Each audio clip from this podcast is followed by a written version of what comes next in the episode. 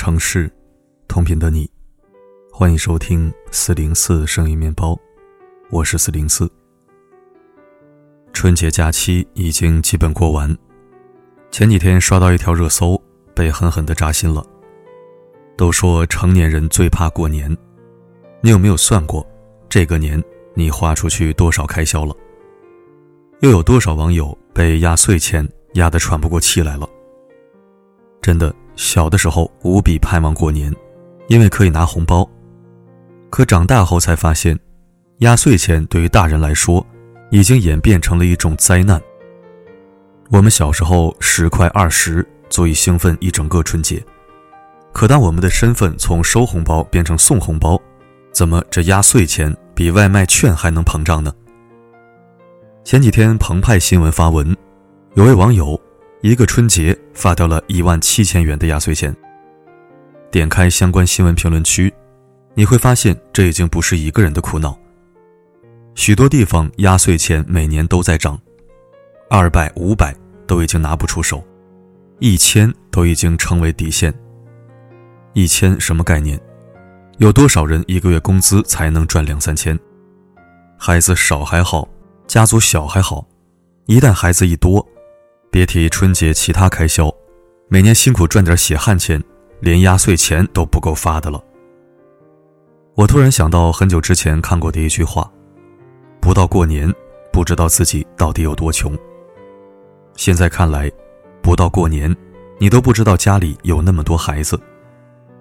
现在的春节越来越像是春节，花光你的工资卡，借走你的年终奖，数字越来越离谱。攀比越来越严重，被压岁钱裹挟的成年人，真的快要被逼疯了。其实压岁钱最早的寓意，仅仅是几块铜钱硬币，放在孩子的床头，为孩子抵挡邪祟的攻击，为孩子辟邪驱吉保平安。这是长辈对孩子的关心和祝福。可是如今，更像是大人之间的人情和较量。我有一个朋友，刚工作没几年。但是他的父母说他已经长大了，既然赚钱了，过年就理应给孩子发压岁钱。其实他也就做着一份普通的工作，每个月赚五千块左右。本想包二百，但被父母说太少了，会被别人瞧不起。尤其是在自己的表哥每个孩子包了五百的前提下，最后他只能硬着头皮保持同步，每个孩子包了五百块红包。本来拿到年终奖很开心的他。最后发现，辛苦一年的奖金甚至还不够给孩子包的红包钱。还有一个朋友去亲戚家串门，他庞大的家族有很多孩子，但是大多数的亲戚一年也就见上这么一次，甚至连名字都叫不出。但是无论熟悉与否，都要为孩子们准备压岁钱。更尴尬的是，他只有一个孩子，而亲戚家里人均两个以上。于是每年给压岁钱都成为一场亏本的买卖。亲戚给他儿子包五百块，母亲建议他每个孩子包二百五，回礼凑个五百块。可是他总觉得这样显得太小气了，又怕别人说闲话。而大气的代价，就是每个孩子包五百，一家他至少要回礼一千。他说他真的怕透了过年，为了面子又害怕遭人口舌。本是逗乐子的小红包，成为了人情往来的具象表现。给出的每一笔红包，看似赚来了面子，但每一笔失去的，都是让人肉疼的血汗钱。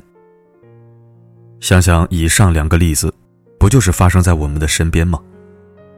如今谁又未曾为了包多少红包压岁钱而苦恼纠结过呢？尤其是这几年，每年一个行情，前几年还包一百两百。现在五百都拿不出手了，而且明明是自己拿钱送别人，却显得战战兢兢，生怕比别人少，生怕对方不满意。而更怕的是什么呢？是别人给的更多。前几天，笔者和一个许久不见的朋友见面，他突然拿出了两个红包给孩子，红包里一人一千，孩子倒是开心，可我只剩惊吓，因为我本来的预算是五百。当下立刻去兑换现金，赶快以红包的形式还了回去。之前看过一个形容，现在给压岁钱，那是冤冤相报何时了。越来越觉得这句话一针见血。压岁钱真的不是怕少，而是怕多。给的多了，你以为能得到面子、尊重和羡慕，但其实带给他人的更多的是压力和焦躁。就像前几天我刷到一条热搜，一个三年级的学生攒下了七十万的压岁钱。你以为评论区都是羡慕吗？可其实满是恐惧和焦虑。大家焦虑的是收了这么多钱，他的父母又要给出去多少钱？而又有多少老人能像他的爷爷奶奶一样，包得起巨额的红包钱呢？给来给去，最后苦的都是家长。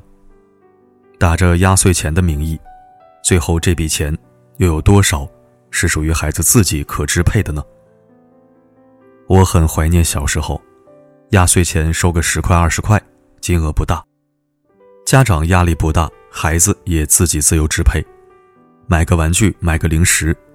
一笔小钱换来的是快乐，这或许才是压岁钱最好的意义。但现在在内卷之下，收的钱越来越多，但这笔压岁钱已经不属于孩子了。有的父母用来抵扣自己的支出，有的父母变相的给孩子存钱，可只有过来人才知道，那笔钱存着存着或许就没了。后来才真正看清压岁钱的本质，在这来回的红包拉扯中。看似无比热闹，却早已丧失了最初的纯粹。看似是喜气祝福，但现在变成了一种负担，一种压力。你以为得到的钱更多了，但本质上依然遵循着一种守恒定律：钱并没有多，孩子也并没有得到更大的乐趣，平添的只有压力和焦虑。压岁钱戳穿的就是成年人最想掩埋的伪装。看似是给予小孩子的祝福，实则早已成为成年人的人情世故和面子较量。钱越多，祝福越真；数额越大，心意越浓。想要争一时面子，就要舍得下本钱。但是，又有多少人是在打肿脸充胖子呢？每年的这个时候，广东总会冲上热搜，因为广东人团结的太让人羡慕了。在他们的规矩里。红包最多封十元，钱很少，但够纯粹，图的是彩头喜气，绝不允许有人带头内卷。网友纷纷呼吁，这种习俗该全国推广。可其实仔细想想，曾经我们不都是一样吗？红包不是自己变厚，只不过是在人与人之间的攀比较量中，大家自己卷起来了。真正不缺钱的有钱人。无所谓给多少压岁钱，但是我见过有贷款回家过年的，也见过借钱给小孩子发压岁钱的。即使是负债，也不愿丢了面子，也要在这场大战中赢下来。这样真的值得吗？后来才明白，真正的聪明人可以大方，但绝不能假大方。年要过，但更重要的是未来的生活。对于大多数普通人来说，身上的担子都很沉重，背上背着房贷车贷，肩上扛着一家老小的生活开支。日常生活里，每一分都要算计着花。随着年岁渐长，钱也越来越难赚。这样的人何苦还要为了一时的面子而苦苦支撑呢？装作云淡风轻的发红包撑面子，内心过足了瘾。但看着空空的钱包，才明白当下的满足，透支的是年后生活的里子。真正的聪明人永远活在现实的世界，所以在发压岁钱之前，请先看清自己，不装富也别逞能。凡事最重要的是量力而行，而且真的不必太过敏感。过年的意义不是逼你去攀比。而是团聚，亲人之间没必要分个谁高谁低。虚无缥缈的面子工程也无需伪装装点，真正好的感情，不需要用红包的厚度来衡量。简简单单，卸掉伪装，不去拔高自己，也不去内卷别人。珍惜身边的人，珍惜每一次团聚。真正的幸福。不是靠着巨额金钱交换，而是始终有人真心在你身边。这短暂的假期里，别让面子陷阱绑架自己，拒绝红包焦虑，拒绝压岁钱内卷。最舒服的年，永远简简单单。还记得昨天那个夏天，微风吹过的一瞬间。似乎吹翻一切，只剩寂寞肯沉淀。如今风依旧在吹，秋天的雨跟随，心中的热全不退，仿佛继续闭着双眼，熟悉的脸。感谢收听。本期文章里讲的事儿，我听着都感到窒息。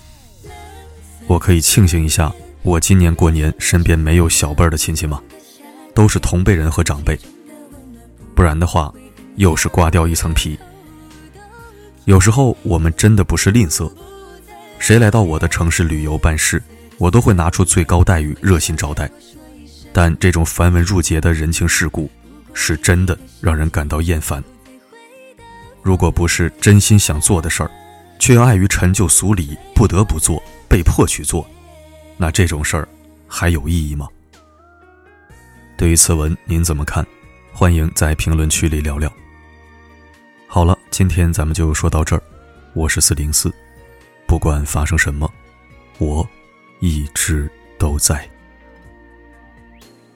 还记得昨天那个夏天，微风吹过的一瞬间，似乎吹翻一切。只剩寂寞肯沉淀。风依旧在吹，秋天的跟随，心中的热却不退，仿佛继续闭着双眼，熟悉的脸又浮现在眼前。